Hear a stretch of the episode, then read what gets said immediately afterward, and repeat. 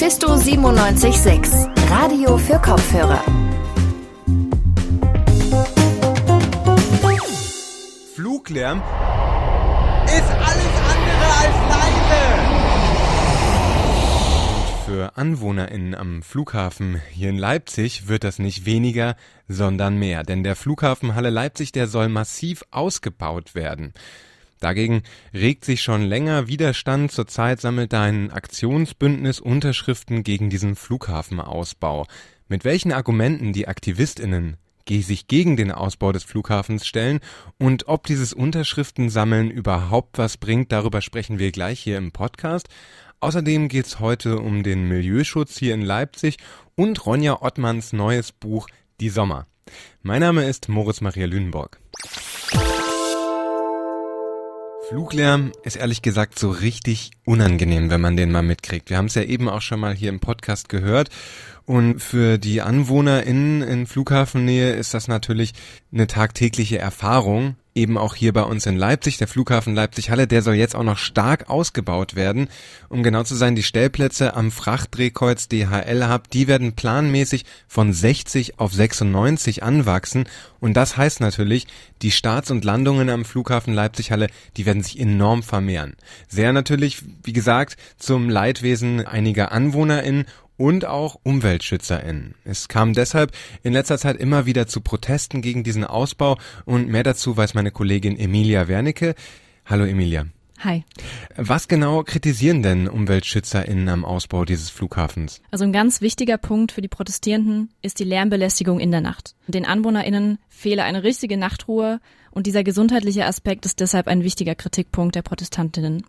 Und ein weiteres Problem seien zudem die Klimagase. Ganz besonders natürlich der hohe CO2-Ausstoß wird da kritisiert.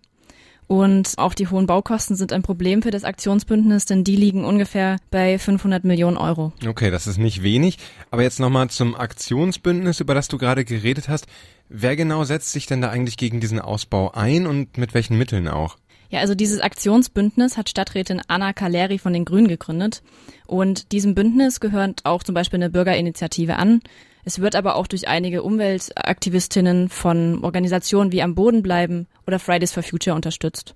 Und das Bündnis hat eine Petition gestartet und sammelt Unterschriften gegen den Ausbau. Die Planungen für den Ausbau sind allerdings schon sehr weit fortgeschritten. Deshalb ist es eigentlich fraglich, ob überhaupt noch irgendwas verhindert werden kann. Okay, krass. Also es ist eigentlich, ja, man könnte sagen, fast schon zu spät. Aber jetzt nochmal einen Schritt zurück. Ist das Bündnis denn generell prinzipiell gegen den Flughafen Leipzig-Halle? Nee, das kann man so nicht sagen. Es geht tatsächlich nur um den Ausbau. Das hat mir vorhin Anna Kaleri von den Grünen auch nochmal erklärt. Uns geht es nicht darum, den Passagierflugverkehr einzustellen, sondern darum, dass nachts keine Frachtflüge mehr stattfinden. Das ist unser Maximalziel. Der Kompromiss würde dann darin bestehen, dass wir Lärmpausen erreichen und eben Flugzeuge nur noch haben, die weniger Lärm- und Schadstoffintensiv sind. Ich frage mich jetzt allerdings, welche Alternativen gibt es denn überhaupt, wenn dieser Ausbau nicht stattfindet? Der Flughafen Leipzig ist ja wirklich für unsere Stadt hier ein ganz wichtiger wirtschaftlicher Faktor. Ja, absolut. Also Anna Kaleri zweifelt an der Wirtschaftlichkeit des Flughafens, weil dadurch auch Folgekosten entstehen, wie zum Beispiel für die Umwelt. Eine Alternative ist natürlich, wieder mehr Fracht auf die Bahn zu verlagern und regionale Kreislaufwirtschaft zu stärken. Wir können hier vor Ort ja auch sehr viel selbst an Werten schöpfen und da sollten wir auch mehr dran denken. Das Konsumverhalten und die Online-Bestellungen sind jetzt aber in letzter Zeit ziemlich gestiegen, Stichwort Corona. Ist es eine realistische Alternative? Könnte man drüber nachdenken, einfach mehr Fracht auf die Bahnschienen zu verlegen? Ah, das ist tatsächlich nicht ganz so einfach. Ich habe mich dazu mit Flugfahrtexperte Thomas Tassler unterhalten und er glaubt, das Bahnnetz sei derzeit noch nicht weit genug ausgebaut. Also der Gedanke ist natürlich schön, aber er ist mit den heutigen Handelsströmen, die wir jetzt aktuell haben, nicht realisierbar. Wie gesagt, wir bestellen was online, wir wollen, dass das innerhalb kürzester Zeit zu uns kommt. Das geht nur mit dem Flugzeug, nicht mit der Bahn. Jetzt haben wir sehr viel über die Kritik am Ausbau und die Probleme des Flughafens geredet. Welche positiven Aspekte hat denn der Ausbau vielleicht auch? Also man darf natürlich nicht vergessen, dass der Ausbau jede Menge neue Arbeitsplätze in der Region schafft. Dazu kommen natürlich auch einige Dienstleistungen, die ebenfalls davon profitieren, wie zum Beispiel die Hotellerie. Alles in allem resultiert aus dem Ausbau also definitiv eine wirtschaftliche Verbesserung für die Region Leipzig-Halle. Man kann einfach sagen, dass der Umbau sicher sowohl positive als auch negative Aspekte hat. Und solange die Menschen allerdings weiter auf einer möglichst schnellen Online-Lieferung beharren, ist der Ausbau des Luftverkehrs nur schwer zu umgehen. Okay, und das Konsumverhalten, das ändern wir nun mal nicht von heute auf morgen. Vielen Dank für deine Einschätzung, Emilia. Sehr gern. Mit meiner Miete hier in Leipzig in der Südvorstadt, da bin ich wirklich sehr zufrieden. Also da kann ich nicht sagen, äh, dass ich zu viel bezahle. Das ist aber auch so, dass wir in unserer Wohnung seit zehn Jahren immer den gleichen Mietvertrag gehabt haben. Da gab es nie eine Änderung, immer nur Nachtrage und es ist halt dadurch auch nie teurer geworden. Und ich glaube, dass ich damit aber auch wirklich verdammtes Glück habe, denn insgesamt steigen ja die Leipziger Mieten überall an und einige Menschen, die können sich dann darum einfach nicht mehr leisten, in ihrem Viertel zu leben. Um dieses Problem anzugehen, hat der Leipziger Stadtrat vor zwei Monaten schon den sozialen Erhaltungssatz verabschiedet. Hm. Diese Satzung wird auch Milieuschutz genannt, darunter kennt man die vielleicht ein bisschen besser und die soll eben die soziale Vielfältigkeit bestimmter Wohngebiete erhalten. Ähnliche Verordnungen gibt's auch schon in anderen Großstädten, zum Beispiel Hamburg oder Berlin.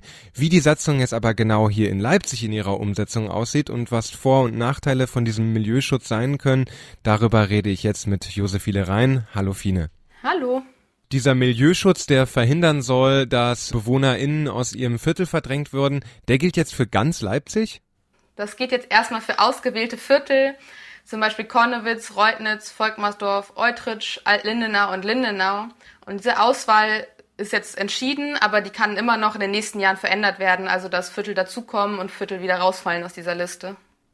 Okay, das Ziel äh, klingt erstmal gut und schön, aber wie genau arbeitet denn der Milieuschutz jetzt? Wie funktioniert das? Also die Satzung legt fest, dass jetzt Wohnungen in diesen Vierteln nur noch bis zu einem bestimmten Standard renoviert werden können und dass jetzt so Luxussanierungen nicht mehr möglich sind. Also dazu zählt sowas wie ein Riesenbalkon oder beheizbare Handtuchhalter. Die werden jetzt nicht mehr von der Stadt genehmigt.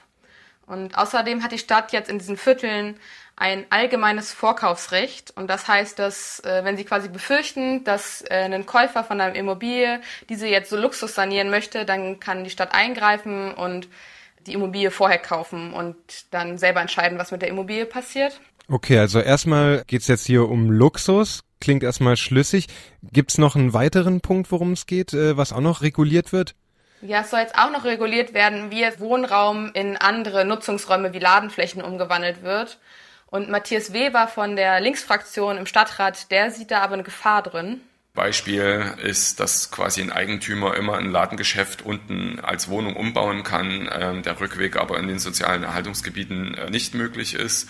Da sagen wir beispielsweise, das ist zwar schön und gut, wenn vielleicht eine Wohnung mehr geschaffen wird, aber für ein Quartier ist es möglicherweise auch wichtig, dass unten noch eine, eine Geschäftszone gibt, die genutzt wird. Das Geschäft ist ja quasi dann auch fürs Umfeld in der Wohnbevölkerung zum Teil essentiell. Ähm, und das wäre natürlich schade, wenn man dann aus, ähm, sag ich mal, weil man mehr Geld machen kann mit Wohnnutzung, dann einfach das Ladengeschäft wegmacht.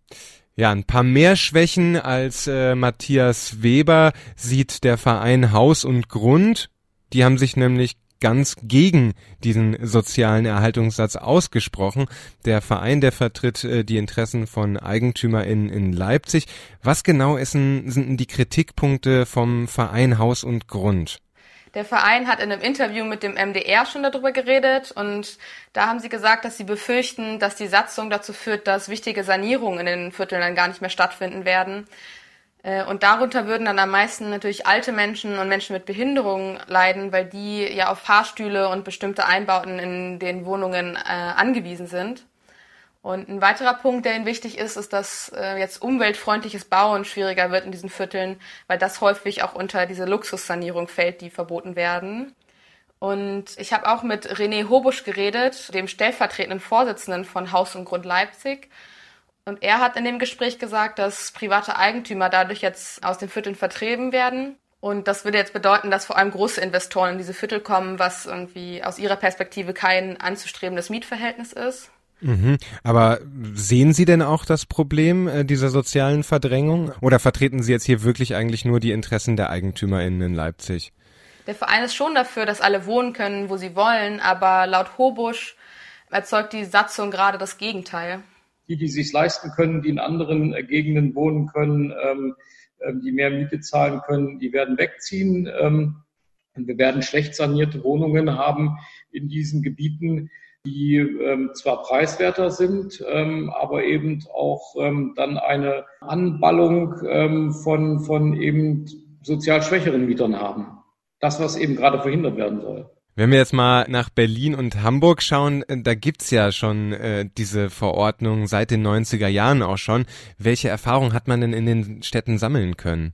Ähm, ich habe mit Christiane Hollander darüber geredet, die ist vom Verein Mieter helfen Mietern und sie sieht die Folgen von der Verordnung in Hamburg sehr positiv und sie sagt, dass die Stadt sehr häufig das Vorkaufsrecht genutzt hat in Hamburg und damit zahlreiche Mieter vor der Verdrängung geschützt hat. Das ist eine kleine, aber feine Verordnung. Die kann in einem Ausschnitt kann sie was leisten. Ja, wenn Vermieter großartig umbauen wollen, ähm, wie gesagt, kleine Wohnungen zu großen Wohnungen machen, wenn Wohnungen mit Fahrstühlen ausgestattet werden, dann sind die Modernisierungskosten ziemlich hoch und viele Leute können sich dann die Miete nicht mehr leisten. Da ist es so, dass hier tatsächlich Vermieter verpflichtet werden, die Bestandsmieter schadlos zu halten, wenn sie die Genehmigung haben wollen. Also wenn man jetzt Frau Holländer glauben darf, dann hieß es ja, dass es in Berlin und Hamburg sehr gut läuft mit diesem Milieuschutz. Ja, aber auch laut Holländer ersetzt dieser Milieuschutz auf jeden Fall nicht die Mietpreisbremse. Und auch in Berlin hört man eher enttäuschte Stimmen darüber. So zum Beispiel von Christian Linder von der Berliner Straßenzeitung Mods. Und der sagt nämlich, dass in Berlin unzulässige Modernisierungen häufig von den Eigentümern gar nicht gemeldet wurden, weil die Folge von dieser Nichtmeldung nur eine Bußstrafe ist, äh, die viele halt absichtlich in Kauf nehmen. Und außerdem erzählt er, dass diese Bezirksämter, die diese Kontrollen durchführen, also diese Bauprojekte genehmigen, die sind total unterbesetzt. Und das führt dazu, dass sie häufig darauf angewiesen sind, dass die Mieterinnen selbst ungenehmigte Modernisierung melden und das passiert aber nicht, weil die Mieterinnen viel zu schlecht dafür aufgeklärt sind, darüber, welche Verordnungen es gibt und was ihre Rechte darin sind. Das war Josephine Rhein mit Informationen zum Milieuschutz hier in Leipzig. Vielen Dank dir. Gerne. Das letzte Thema bei uns heute im Podcast ist ein Kulturthema. Das heißt aber nicht, äh, dass die Politik darin nicht auch enthalten wäre. Es geht um Ronja Ottmanns ersten Roman Die Sommer. Ronja Ottmann lebt und studiert in Leipzig und letzte Woche ist eben ihr Roman bei Hansa erschienen. Jakob Alke, der hat das Buch gelesen und mit dem möchte ich jetzt sprechen. Hallo Jakob. Hallo. Du hast das Buch tatsächlich nicht nur gelesen, sondern dich auch mit der Autorin Ronja Ottmann getroffen. Und da wollte ich mal fragen, ähm, wo habt ihr euch denn getroffen und, und wie war so die Atmosphäre beim Gespräch? Wir haben uns im Leipziger Osten in dem Hinterhof von einem Café getroffen und die Atmosphäre war super entspannt. Es war ein sehr spannendes Gespräch. Wir haben insgesamt ungefähr eine halbe Stunde miteinander geredet. Und ähm, das Einzige, was so ein bisschen schwierig war, waren die Hintergrundgeräusche. Die wird man bei der Aufnahme auch hören. Ähm, Gäste sind reingekommen und man hört zwischendurch mal eine Säge, die im Hintergrund auf irgendeiner Baustelle liegt. Aber äh, eine, eine halbe Stunde erwartet uns jetzt nicht. Du hast es schon nochmal äh, zusammengeschnitten. Genau, ich habe das nochmal zusammengeschnitten. Äh, es ist ein ungefähr 15-minütiges Interview und zum Einstieg habe ich Ronja gefragt, worum es in ihrem Buch geht. In dem Roman geht es um ähm, Leila. Ähm, Leila ist in Süddeutschland aufgewachsen. Ihre Mutter ist Deutsche, ihr Vater kurdischer Jeside aus Nordsyrien, staatenloser. Und es geht, fängt mit ihrer Kindheit an, wie sie zwischen diesen zwei Welten, irgendwie dem Dorf, ihre Großeltern leben und Süddeutschland, wo sie lebt, hin und her pendelt.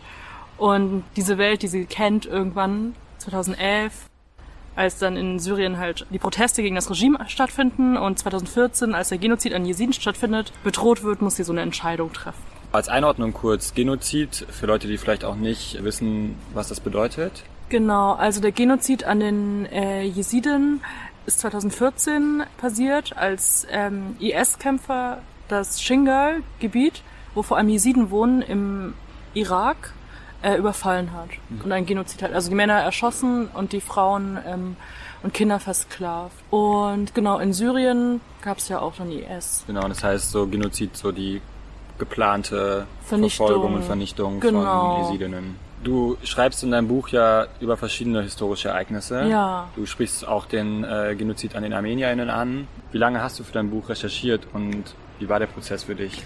Ähm, ich habe 2000 14 angefangen. Das war auch so ungefähr der Zeitpunkt, wo kurz nach dem Genozid, wo unsere Verwandten im Irak aus dem Schinger geflohen sind und unsere meine Großmutter nach Deutschland gekommen ist zum Beispiel unter anderem. Und ich so gemerkt habe, dass diese Welt, die ich auch kannte, wie Leila, so ein Verschwinden halt ist. Genau, und ich hatte halt, weil ich ja dann als Kind halt jedes Jahr dort war, aber nur so Kindheitserinnerungen und habe auch mit diesen Erinnerungen so angefangen und erstmal nicht als Roman, sondern so als Listen, wo ich so, wie kann man sagen, so Bestandsaufnahme gemacht habe, was es im Dorf gegeben hat, wie das Dorf war. Einfach nur so angefangen zu beschreiben. Und dann habe ich gemerkt, dass ich aber mit meinem Kindheitsblick und Wissen ja natürlich nicht einen Roman schreiben kann. Und dann habe ich angefangen, noch so weiter Hintergrundrecherchen zu machen, Gespräche zu führen und ganz viel zu lesen. Wir haben ja vorher schon geredet und da hatte ich dich ja gefragt, ob es für dich okay ist, auch äh, zwei Passagen ja. aus dem Buch vorzulesen. Ja. Und hatte dich ja auch konkret um eine Passage gebeten. Ja. Ähm, genau. Der, der erste Tag, an welchem, mhm. der erste Tag, an welchem Gott erschuf, sagte die Großmutter, war der Sonntag. Gott schuf einen Engel, dem er den Namen Asrael gab, welcher Tausimelek der Engel Pfau ist. Den Engel Pfau machte er zum größten von allen Engeln. Von den Engeln kommt nur Gutes, sagte die Großmutter.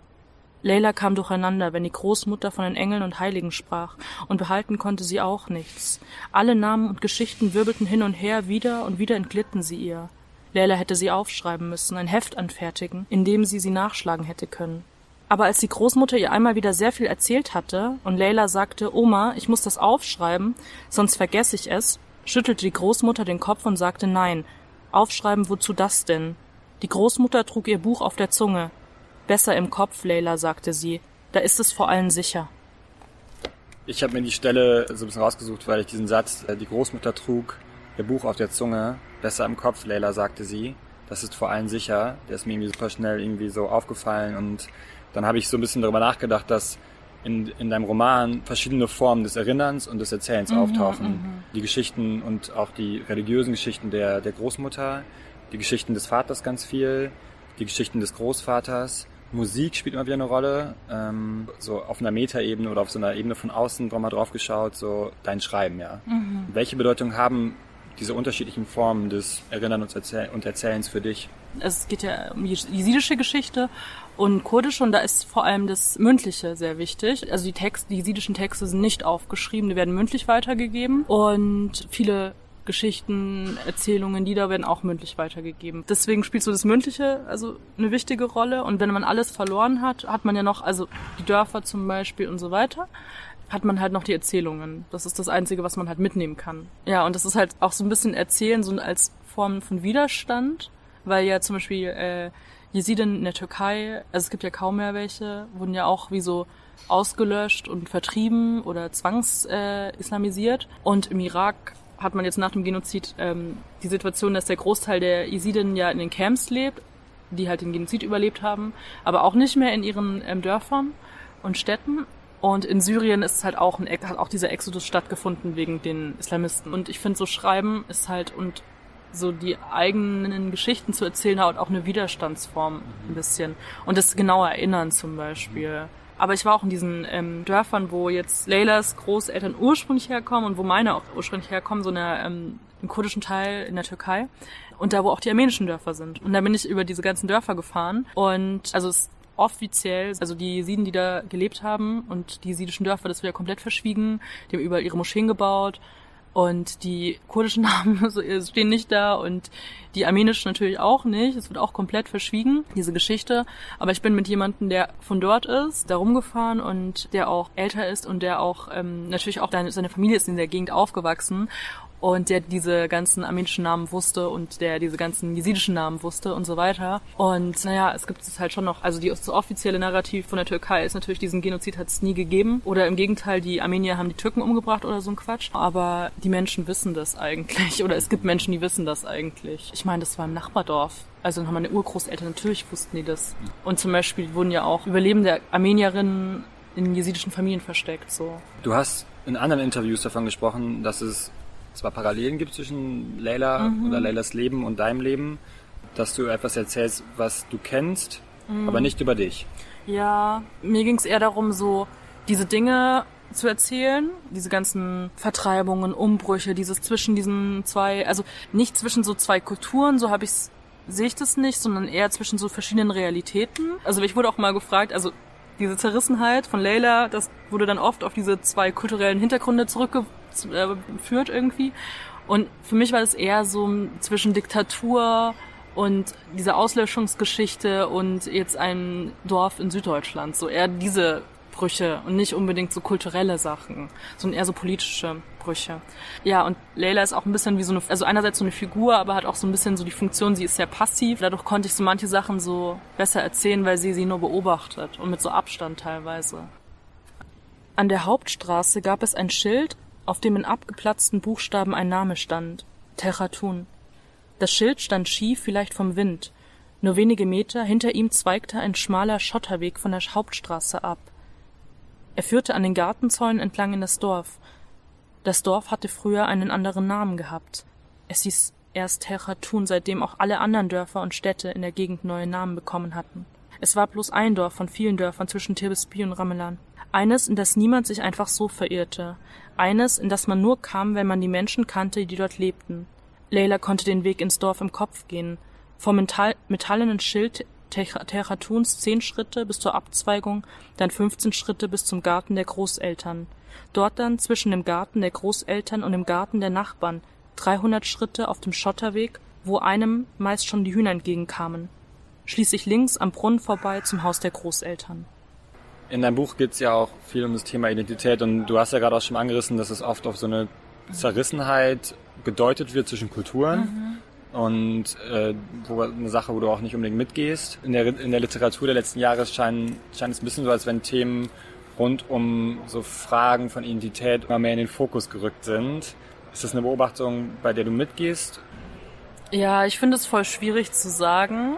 Also es wird ja dann gesagt, weil zum Beispiel viele Leute, die ähm, ja irgendwie eine andere Biografie haben oder Migrationsbiografie in der Familie und so weiter, dass deswegen diese Identitätsfragen so in Fokus kommen. Ähm, wobei man ja auch fragen muss, zum Beispiel, wenn es die ganzen Bücher, wo es um Ost- und Westdeutsche Identität, das ist ja auch Identität, ist ganz viel kann man ja, man kann Identität, finde ich, überall eh finden. Ähm, nur bei bestimmten AutorInnen wird sie halt so ausgemacht, so als Identitätsfrage. Also in diesem Buch Die Sommer, ähm, wo es um Leylas Geschichte geht, geht es natürlich auch um Identität, aber das ist ja auch irgendwie so eine Sache wie, also ich meine, wenn man zum Beispiel jesidisch, kurdisch, also diese Minderheit zum Beispiel in ähm, Syrien ist, und, und darum geht's ja un unter anderem ja auch, dann ist man ja so zwangsweise auf die Identität halt zurückgeworfen. Also das ist ja nicht mehr so eine identitätspolitische Frage, sondern man ist ja dann, also wenn man bestimmte Identität hat, hat man, ist ja man, ist man mit bestimmten Sachen konfrontiert. Wenn man armenisch ist, in der Tür Türkei natürlich auch. So. Also wegen Nationalismus und dem Genozid zum Beispiel. Also, weil ich, ich finde so, dieses, diese ganze Identitätspolitik-Diskussion, die schwingt ja mit, in der Literatur ein bisschen schwierig. Also ich finde auch, wenn man so, man kann ja also sagen, dass ja in vielen Büchern, wo es ja auch um Identität geht, ja wiederum auch so um universale Themen geht. Du hast jetzt so ein bisschen so den Begriff Identitätspolitik mhm. schon mit reingebracht. Es ist ja ein Thema, das gerade auch generell viel diskutiert wird. Mhm. Begriffe wie Schwarz sein, Weiß sein, aber auch POC, also People of Color oder queere Identitäten äh, werden irgendwie immer sichtbarer in der deutschen Öffentlichkeit auch. Was glaubst du denn selbst oder persönlich sind Möglichkeiten und Grenzen von so Identitätspolitiken? Also ich finde, so einerseits, dass es halt ähm, wichtig ist, so ein wichtiges Mittel sein kann, um irgendwie sich Rechte zu erstreiten. Andererseits genau in der Literatur oder und generell finde ich es dann problematisch, wenn nicht mehr wichtig ist, was gesagt wird, sondern nur noch wer spricht. Ich persönlich finde es eher, man sollte so, wenn man von universalistischen Menschenrechten irgendwie die anstrebt und so weiter, dass das irgendwie zielführender ist als irgendwie für so Gruppen. Also dieses ganze, natürlich gibt es ja Verfolgung aufgrund ähm, bestimmten Identitäten und so. Das finde ich trotzdem wichtig, dass man darüber spricht. Aber diese ganzen Sprecherpositionen, Sachen, irgendwie wer darf zu was sprechen und so weiter, dass man da halt manchmal, finde ich, zum Beispiel auch was POCs homogenisiert, dass man Leuten eine Plattform gibt, aufgrund so Identitätspolitiken irgendwie, die ja von Rassismus betroffen sind, aber wiederum äh, zum Beispiel rassistisch gegen andere migrantische Communities sind. Das ist so die Gefahr jetzt. Und dass man so auch schwierige Themen wie diese ganz zum Beispiel islamistische Ideologie, türkische nationalistische Ideologie, ähm, dann nicht mehr anspricht in Deutschland. Das alles so ein bisschen so die Sachen nicht so zu Ende denkt irgendwie. Du schreibst ja auch für die Taz, deine Kolumne heißt Orient Express. Ja. Und du hast über das Versagen der Weltgemeinschaft im Bezug auf den Genozid an den Jesidinnen geschrieben. Als auch jetzt in Bezug auf die sechs Jahre, die seitdem vergangen mhm. sind. Und das spielt ja auch in deinem Roman eine große Rolle. Was forderst du konkret von Staaten? Also du schreibst ja über die, auch über die UN zum Beispiel. Ja. Also, ähm, mit, also seit sechs Jahren leben halt Jesiden in Camps, in Zelten im Irak und in der kurdischen Autonomieregion. Ich finde einerseits, dass es kein Zustand ist. Es gibt regelmäßig Suizide aufgrund diesen schrecklichen Bedingungen in diesen Camps. Die Menschen wollen zurückkehren, sie können aber nicht zurückkehren, weil Shingal immer noch, also es gibt viele Milizen, viele Gruppen, die da drin sind. Es gibt ähm, türkische Luftangriffe auf Shingal. Es gibt IS-Terrorzellen, das sind so Gruppen von so paar verstreuten IS-Anhängern, die noch Jesiden umbringen. Das ist auch schon passiert. Also es gibt noch viel Verminung, also Sprengfallen. Genau, und da müssen auch natürlich die Minen geräumt werden, weil ja auch immer wieder Jesiden, die zurückkehren, an den Minen sterben. Und ich bin dafür, dass die Weltgemeinschaft dafür sorgt, dass Jesiden zurückkehren können. Also zum Beispiel, dass man das Shingal-Gebiet unter UN-Verwaltung erstellt und eine äh, internationale Flugverbotszone für die Türkei macht über Shingal, also dass diese Luftangriffe aufhören und also dass die Täter und Täterinnen vor Gericht gebr äh, gebracht werden müssen. Genau, und es gibt weltweit einen einzigen Prozess wegen Genozid an Jesiden in Frankfurt gerade. Und das finde ich ist zu wenig. Und außerdem, also Afrin ist in Nord Nordsyrien. Es ist eine kurdische Stadt. Ähm, und die ist ähm, von türkischen und äh, Militär und Islamisten äh, besetzt und da die zum Beispiel auch jesidische Friedhöfe platt machen mit Bulldozern und so und Jesiden festnehmen, foltern, umbringen. Genau, und deswegen, da muss zum Beispiel auch gehandelt werden. Und äh, man muss so begreifen, dass das zum Beispiel der Genozid Teil von der deutschen Geschichte ist auch.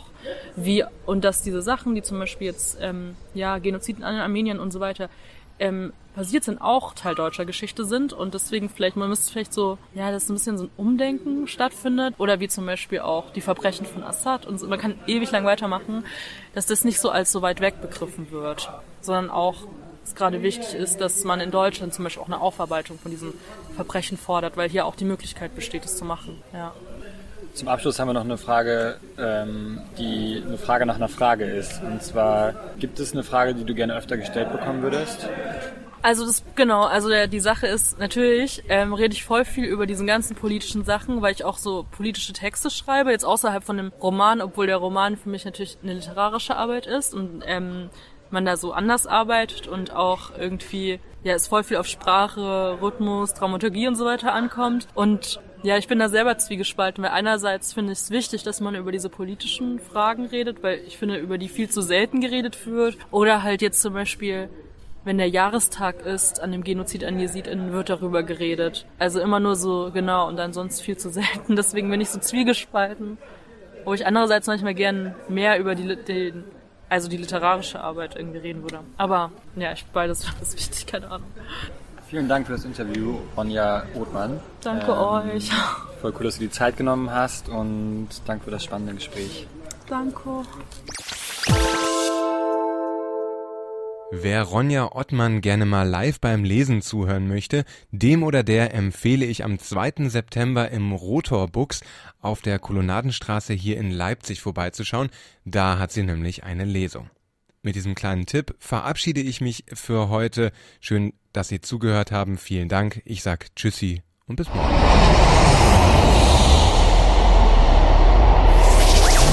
Mephisto 976, Radio für Kopfhörer. Thank you.